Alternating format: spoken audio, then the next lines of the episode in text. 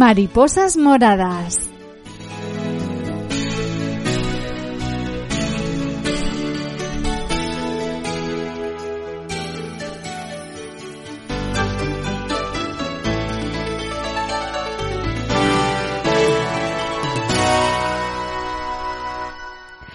Buenos días a todos, bienvenidos una semana más aquí a nuestro programa Mariposas Moradas. Os habla Yolanda Laguna como todas las semanas y de la mano de la Asociación de Lupus y Autoinmunes de Castilla-La Mancha, Alman, aquí estamos dando visibilidad a los afectados de esta enfermedad autoinmune, el lupus, que en España afecta a unas 100.000 personas. Ya sabéis que empezamos nuestra andadura por eh, el 5 de marzo aquí en CLM Activa Radio, que todos los viernes traemos de invitados a médicos, a a internistas, a reumatólogos, nutricionistas, eh, un sinfín de especialistas eh, relacionados con esta enfermedad autoinmune, crónica y sistémica. También hemos hablado con algunos miembros de asociaciones de pacientes, porque nuestro objetivo es ese, conocer más y mejor a la enfermedad del lupus, así conocer también las necesidades de las personas afectadas y poder darles más y mejor calidad de vida. Hoy, eh, al igual que hicimos la semana pasada y la anterior, volvemos a tener a una invitada para mí muy especial. Vamos a conocer el perfil de una de estas pacientes. Eh, ella tiene, sigue teniendo muchas cosas que contarnos porque lleva diagnosticada desde muy joven, desde que tenía 22 años y muchos de vosotros ya la conocéis porque tiene un papel activo tanto en redes sociales como en entidades asociativas de pacientes de lupus.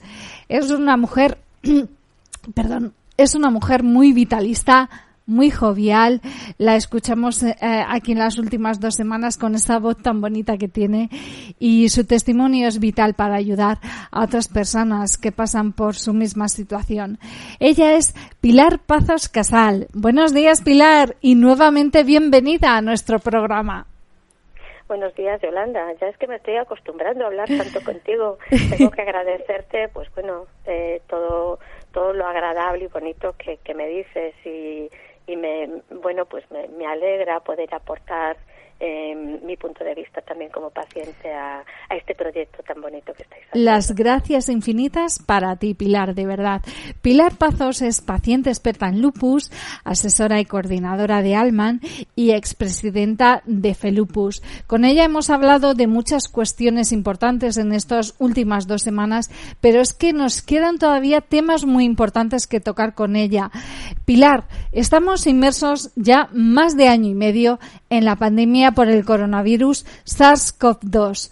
¿Cómo te ha afectado a ti esta circunstancia a la hora de ser evaluada y tratada en las diferentes consultas? ¿Qué repercusión ha tenido?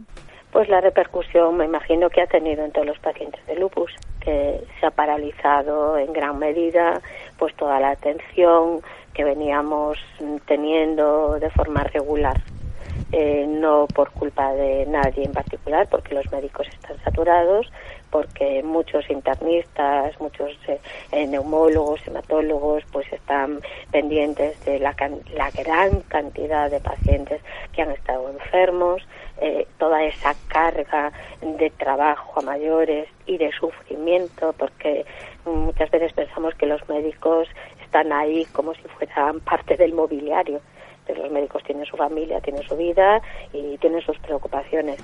Entonces, pues bueno, lo, mm, creo que lo, lo, fuimos llevando bastante bien dentro de la medida de lo posible de ellos pues nos han atendido eh, telefónicamente por lo menos en mi caso cuando lo necesité eh, tuve un, una un, o sea, un, brote de, linfoma en agosto de, de, 2020 y me han atendido, me han puesto el tratamiento igual. O sea, es decir, que yo no he notado especialmente eh, una, una, una mala atención, peor atención por el COVID. Sí, lo que noté es menos tiempo, lógicamente, de atención y lo que sí me parece un poco sangrante es lo de atención primaria que creo que deberían de reforzarlo porque los médicos de atención primaria están sobrecargados. Para atención primaria sí se notan muchísimas carencias a la hora de, de tener un contacto más directo con tu médico de atención primaria, pues para yo que sé, pues tienes una infección para ocultarte, para acceder al propio centro de salud, y ahí creo que las autoridades deberían de poner más medios para que la atención primaria mm, no tuviera las carencias ni la saturación que, que tiene. Y por otra parte, pues lógicamente un miedo terrible porque al ser personas eh, pues con una enfermedad inmunológica, pues no sabes qué te va a esperar. Y si que además tomáis inmunosupresores y que os deja más vulnerables frente al coronavirus. Efectivamente, ya de por sí nuestro sistema inmunológico pues eh, pues tiene un defecto. Muchas muchas personas con lupus toman inmunosupresores y luego también hay que tener en cuenta que por otras patologías asociadas pues tomamos antibiótico. El antibiótico también es un medicamento que te deja pues sin defensas. Entonces pues mm, eh, todas pues con muchísimo miedo, saliendo lo menos posible, eh, controlando pues llevando a rajatabla todas las medidas de, de seguridad higiene que, que, establecían en los medios de comunicación y, bueno y haciéndole caso a todo, a todas las recomendaciones que nos hacían nuestros especialistas. Pilar, llevas más de tres décadas conviviendo con el lobo, con el lupus. Me dijiste que no estás acostumbrada a ella, sino que estás más bien resignada. Y es que hay que decir que el lupus es una enfermedad crónica con la que pues gracias a la investigación y al progreso, los pacientes estáis ganando esperanza de vida. Y es que, Pilar, qué importante es la inversión en investigación y desarrollo, sobre todo en sanidad, en cuestiones de salud. Tú lo has dicho, eh, los médicos de medicina, eh, medicina de familia, pues necesitan más apoyo. Son reivindicaciones que vosotros hacéis, ¿no? Es importante eh, aumentar la inversión en investigación para mejorar la salud y ganar en esperanza de vida. Y, es, y es curioso que lo sepamos todos menos quien tiene el poder de hacerlo. Porque. Eh, Qué curioso, ¿verdad? Eh, sí, claro, porque todos estamos, todos estamos de acuerdo en eso estamos los, los pacientes, los familiares, todos estamos de acuerdo con eso. Sin embargo, los políticos, que son los que tienen que hacerlo, parece que se olvidan de ese tema. Y es curioso, porque muchas veces gastando un poco más se ahorra mucho. Y si eh, investigaran más, se ahorrarían muchísimo dinero, muchísimo dinero en tratamientos, en ingresos, en, en, en, tratamientos costosísimos. Y entonces eh, mm, España tiene mm, muy buenos profesionales médicos, tiene muy buenos investigadores y es una pena que eh, eh, se tengan que marchar porque en España no los valoran. Mm, eso no quiere decir que en España no hay, no hay investigación. Hay muy buenos investigadores en España y además sabemos y conocemos, sobre todo las personas que hemos estado juntas directivas de asociaciones de pacientes, que nuestros médicos, nuestros especialistas, están trabajando codo con codo con otros grupos de investigación en distintas partes del mundo para buscar y trabajar nuevos tratamientos para el lupus que muchas, oirás muchas veces, ah, es que parece que el lupus no se investiga, sí se investiga. Lo que pasa es que los ensayos clínicos eh, no son tan sencillos requieren mucho dinero, requieren mucho trabajo, mucho esfuerzo y durante todos estos años que tú, como bien dices, llevo eh, como paciente de lupus, sí es cierto que se han echado hacia atrás eh, algunas, algunos medicamentos porque no han pasado las fases del ensayo clínico. Pero sí, eh, de, si nos ponemos en los años 80, de la visión que tengo yo de los años 80 ahora, bueno, los inmunosupresores, los, los biológicos, como, como bien dicho en otro programa, el uso más racional de los corticoides ha mejorado muchísimo, sobre todo eh, los efectos secundarios que producían esos medicamentos en las pacientes actuales, que no tienen el daño, ese daño que, producen eh, los medicamentos, sobre todo cuando hablan en su de los corticoides. Entonces, sí es importante, pero lo que nos gustaría es que realmente quien tiene el poder y que tiene en su mano el, el mimar y, y, no dejar que los investigadores se nos marchen y que haya dinero para investigación son los que se tienen que dar cuenta. Eres paciente experta, Pilar. ¿Qué quiere decir eso? Pues que te gusta aprender sobre la enfermedad, ahondar en ella y diría que casi casi sabes como una médica. Me dijiste que a ti esto te ayuda, esto de aprender sobre la enfermedad y que te sirve para ayudar a otras personas.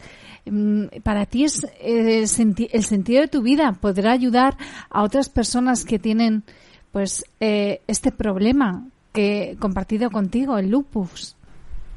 Sí, eh, a ver, eh, a mí mis padres siempre me han enseñado que, que en la vida hay que ser buena persona y que hay que ayudar siempre a los demás.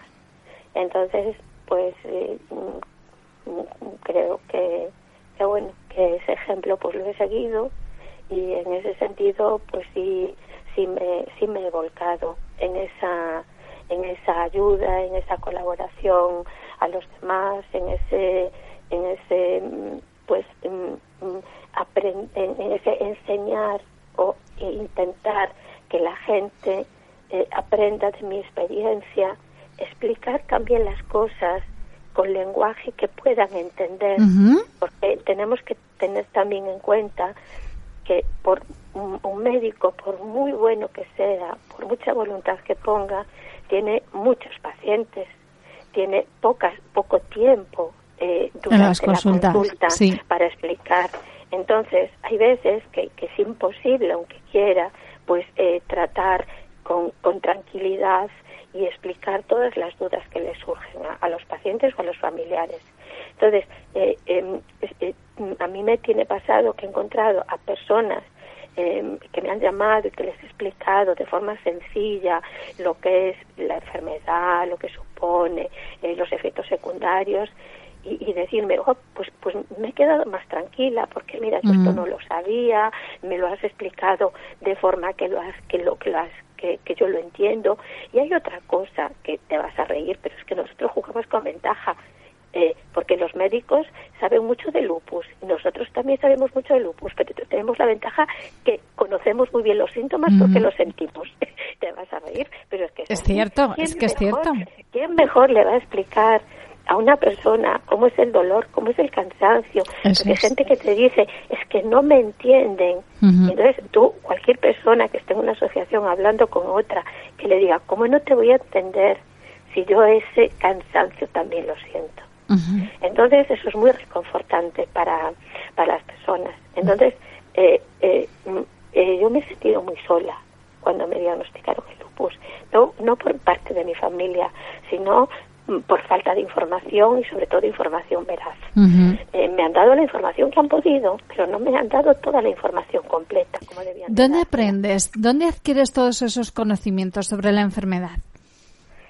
A ver, pues, pues eh, eh, realmente... Eh, ¿En congresos? en A ver, dicen que el lupus tiene una parte mm, no hereditaria, pero que parece que tiene algún componente genético. Sí. Y, por parte de, mi familia materna, pues hay bastantes problemas de artritis reumatoide y tal. Y, y, mi madre tiene artritis reumatoide, mi abuelo tenía artritis reumatoide, mi hermana tenía artritis reumatoide y mm, eh, yo heredé esa parte también de problemas de salud. Pero por otra parte también heredé algo bueno, y heredé una tremenda memoria y, una tremenda, y unas tremendas ganas de aprender de mi padre.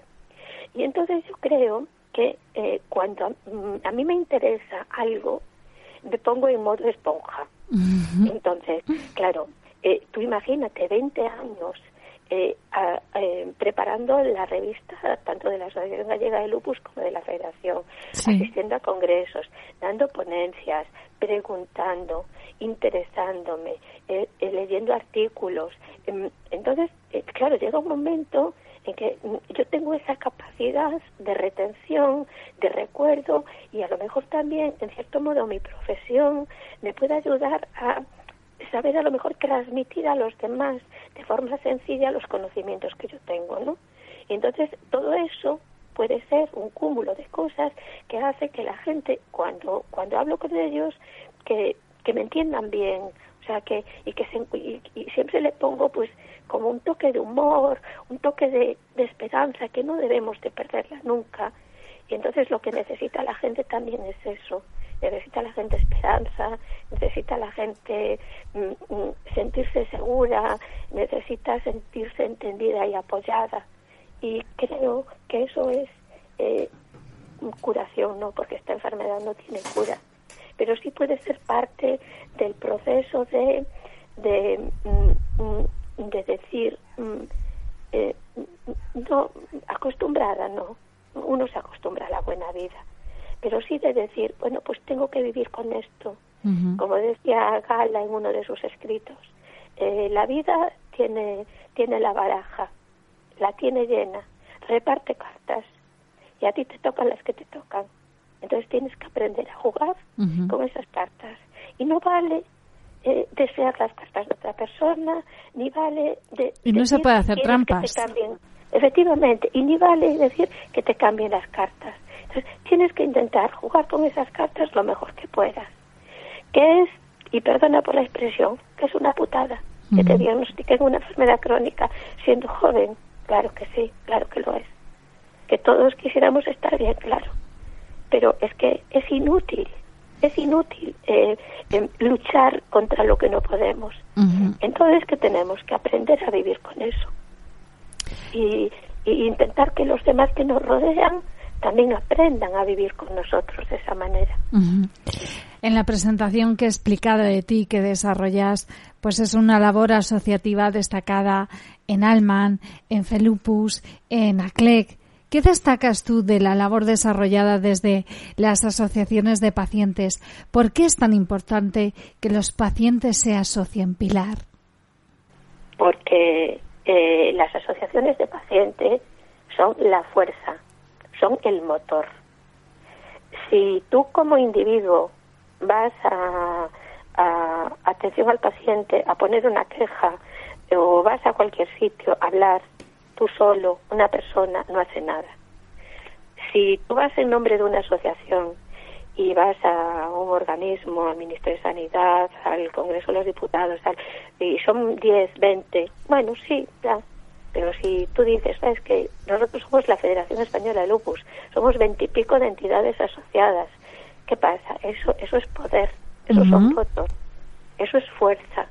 Entonces, primero, nos tenemos que unir por eso, porque solo juntos vamos a conseguir los logros que hemos que se fueron consiguiendo hasta ahora. Solo juntos, de forma individual, no hacemos nada. Por otra parte, en las asociaciones se encuentra información veraz, de lo que es la asociación. No, no vas ahí a, a internet a buscar en páginas donde te dan remedios caseros remedios milagros que al final no sirven absolutamente para nada, solo para crear falsas ilusiones, nada más y falsas esperanzas. Y por otra parte también es un lugar de encuentro de los pacientes, em, eh, encuentras lo que hablábamos en anteriores programas, pues personas que tienen lo mismo que tú, eh, em, eh, intentas y, eh, pues em, interactuar con otras personas, cómo lo viven, qué, qué, em, qué, qué utensilios utilizan o qué habilidades o qué cosas utilizan para llevar una mejor calidad de vida, consejos, encuentras muchísimas cosas. Entonces, hay gente también que tiene miedo con lo que se va a encontrar pero tiene que darse cuenta de que lo hablamos en anteriores programas. Cada lupus es distinto. Tú puedes encontrar una persona que tiene pues una artropatía de Yaku con unas manos completamente deformadas y eso no quiere decir que tú lo vayas a tener nunca.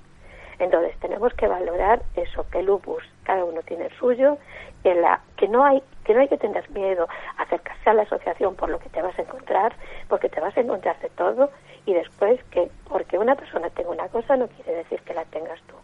Y hay otra cosa, un paciente informado es una fuente muy, muy importante para el médico. ¿Por qué? Porque si tú conoces bien tu enfermedad, tú puedes explicarle mejor a tu médico los síntomas que tienes. Y gracias a eso el médico puede ser mucho más certero en el diagnóstico. que si una persona no conoce su enfermedad y no conoce sus síntomas. Entonces, todo eso unido hace que el, que hacerse socio sea importante. Y mm, otra cosa que me gustaría también comentar, decirle a la gente que las personas que están en las juntas directivas de las asociaciones de pacientes son personas que están enfermas, que tienen lupus también, salvo algunos casos que pueden ser Y están dando su tiempo de manera gratuita también. Efectivamente, ahí voy. Están dando su tiempo de manera gratuita, porque no es la primera vez que me tiene pasado estos 20 años de experiencia de pensar que somos como unos anexos de la administración y que cobramos por ello.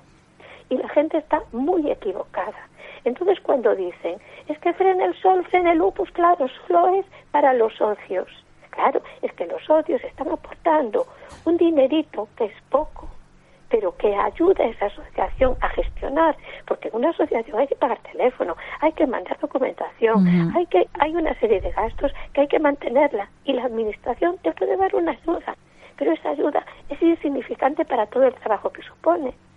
Y esas esas personas están eh, igual enfermas ¿eh? y tienen, además de su trabajo y de su familia y de su vida, tienen tiempo para, para dedicarle a los demás. Entonces, aunque solo sea por solidaridad con esas personas que tienen tu misma enfermedad, porque cuando se consigue algo para los enfermos de lupus, no solo se consigue para los asociados, se consigue para todo el colectivo. Entonces, por eso es tan importante, tan importante que la gente se asocie.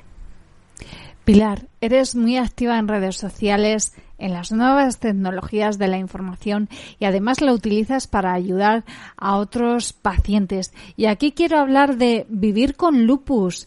es una red social en la que participan pacientes con lupus. Cuéntanos, porque tú eres la creadora del grupo. Explícanos qué te llevó a crearlo, eh, cómo, qué gestionas, qué información gestionas, quiénes participan. Háblanos de Vivir con Lupus. Pues vivir por, por vivir con lupus nació, pues, pues eso, pues por adaptarme, como tú bien dices, a, a la nueva realidad, a las redes sociales, la, eso es mueve el mundo hoy y entonces me, me pareció interesante tener también una puerta abierta a la información a través de, ese grupo. En ese grupo eh, hay personas de, todo tipo tengo tengo pacientes de lupus de España, de otras partes de Europa y muchos pacientes de, de, la, de Iberoamérica. Eh, eh, hay una lucha muy grande con los pacientes de Iberoamérica porque son muy partidarios de, medicinas alternativas y es una lucha continua, pero bueno, si consigo que de 200 pacientes 10 crean en su médico, confíen en su médico y que, y que tengan más formación e información, pues pues ya me conformo. Eh, ahí procuro poner pues eso, todas las todas las novedades a nivel médico que salen, consejos, pues después también eh, pues frases en plan positivo para que para que la gente se anime en entrevistas. Pues mira estoy también eh, poniendo pues eh, todas las entrevistas que hicisteis desde desde este canal también para que la gente que no las pueda escuchar en el momento pues que las pueda escuchar con calma con posterioridad. Entonces pues eso es un punto de encuentro para todas aquellas personas que que quieran pues pues eh, contar su experiencia que pidan consejo y siempre desde el desde el punto de vista eh, pues eso eh, veraz y científico. Y para ello si es necesario consultar con alguno de los médicos que me asesoran pues que médicos que he conocido a lo largo de estos 20 años que ya he nombrado pues pues algunos de ellos y pues tengo la suerte de tener contacto directo con ellos o con ellas pues, pues entonces también eh, cuando tengo alguna pregunta pues un poco más complicada pues les pido ayuda para que para que ellos pues me, me ayuden a, contestar de forma pues eso más veraz y más y más y, basado más en la parte científica no y, y, bueno pues creo que mm, a la gente le gusta. Eh, podría tener muchísima gente más ¿cuánta gente forma parte del grupo? ¿Tienes contabilizada cuántas personas? Deben de estar cerca de los 7.000. Pero, es, importante la cifra. Sí, no, pero bueno, pero podría tener mucha, mucho más. Lo que pasa que tengo como unas preguntas al principio, sí. porque, mm, a ver, yo lo que no quiero es que se mezclen temas que no tienen nada que ver, ¿no? Eh, pues por ejemplo, yo respeto creencias religiosas, respeto eh, todo tipo de, vamos, de creencias y de puntos de vista, pero si es una página para explicar el lupus y para hablar de ese tema, pues tengo una serie de preguntas que la gente tiene que aceptarlas y tiene que aceptar unas normas, como en todo, porque si no se convierte en un cajón desastre donde meten ahí cantidad de cosas y entonces, pues bueno, tiene que ser eso. Eh, eh, y se pierde el sentido que tú le quieres dar a ese grupo. Efectivamente. Y luego, pues bueno, ya que estoy aquí, quiero aprovechar para darle las gracias a Pepa Sánchez, que me ayuda a moderarlo y, la verdad es que estoy muy contenta con la ayuda de, esta chica que también tiene lupus y es una, una paciente también experta. Y, bueno pues estamos las dos ahí eh, pues codo a codo pues eh, eh, trabajando en este proyecto y ya te digo pues mm, eh, luego por Messenger la gente me pregunta cosas aparte pues que les da a lo mejor rabia porque son cosas un poco más personales pues poner, ponerlas abierto al grupo y, estoy contenta, estoy contenta porque porque veo que es una, una parte importante también para es una herramienta de ayuda al paciente muy de gran utilidad. Pilar hemos empezado el programa perdóname que te he cortado termina de hablar. nada nada. No te dijo que mm, lo que me gustaría puntualizar es una cosa el que tengamos redes sociales y que tengamos información a través de Facebook, Instagram, Twitter, todo eso, que a los pacientes no se les olvide que siguen siendo muy importantes las asociaciones de pacientes. Porque hay gente que dice, yo ya tengo mucha información aquí, ¿para qué voy a ir a la asociación? Son informaciones distintas. Entonces, es importante el asociarse independientemente de que tú tengas mucha información a través de las redes sociales. Y em, creo que es importante matizarlo porque me da la impresión de que hay como una pequeña bajada de socios en las asociaciones de pacientes precisamente por la gran información que tienen en, las redes sociales. En, las redes sociales. Em, em, perdona si te he interrumpido, no, no, no. muy importante. Este matiz este matiz es importante. Es muy importante ese inciso, sí. Una cosa que no tiene nada que ver una cosa con la otra, que se asocien, por favor, independientemente de que tengan información en las redes sociales. Pilar, antes de acabar el programa por hoy, hemos empezado hablando de coronavirus y me gustaría terminar hablando de coronavirus, porque es cierto que FELUPUS y las asociaciones de, de, pacientes del lupus os habéis adaptado a esta circunstancia porque la pandemia nos ha marcado unas normas de seguridad, distancia social, que a lo mejor ha impedido celebrar de forma presencial congresos que os servía a los pacientes para obtener una información muy útil, pero os habéis adaptado muy bien a esas circunstancias y habéis programado congresos eh, de forma virtual, webinars, es decir, os habéis actualizado a las circunstancias del momento que imponían, pues eso, distancia social. Y muy brevemente, coméntamelo, Pilar, porque nos queda un minuto. Pues, eh, ¿qué quieres que te diga? Yo creo que lo más importante es, sin duda alguna, felicitar a todas esas personas que han apostado por seguir con la información pese al COVID, a todos los que han participado en ese congreso, a todos los médicos, a todos los distintos de, distintas ramas de la sanidad, no sanidad, que han colaborado en esos proyectos, que han, que han, que han, que han estado ahí, a las personas que trabajan desde las asociaciones, porque es muchísimo trabajo, yo creo que solo ellas lo saben, y hacer eh, lo que han hecho, o sea, lo que hemos hecho entre todos, el, el, Congreso, eh, las distintas, creo, creo que de alguna manera nos ha unido también. A pesar de la distancia, a pesar de la distancia, nos hemos encontrado muy unidos. Cercanos, ah, ¿verdad? Efectivamente, ha habido una gran participación y creo que, mm, pues, eh, como se suele decir, renovarse o morir. Entonces, es una idea estupenda y aprovecho pues para felicitar eh, para felicitar a, todos los que han participado pues tanto a los que han estado escuchando como los que han participado con sus ponencias pues nos unimos a ti a esa felicitación. Pilar, se nos acaba el tiempo por hoy. Muchísimas gracias por haber intervenido en nuestro programa en Mariposas Moradas. Gracias, gracias a ti siempre, Yolanda. Y a ustedes, queridos oyentes, también agradecerles la atención que nos han prestado una semana más. Nos volvemos a encontrar, si así lo desean, la próxima semana aquí en Mariposas Moradas. Hasta entonces sean felices.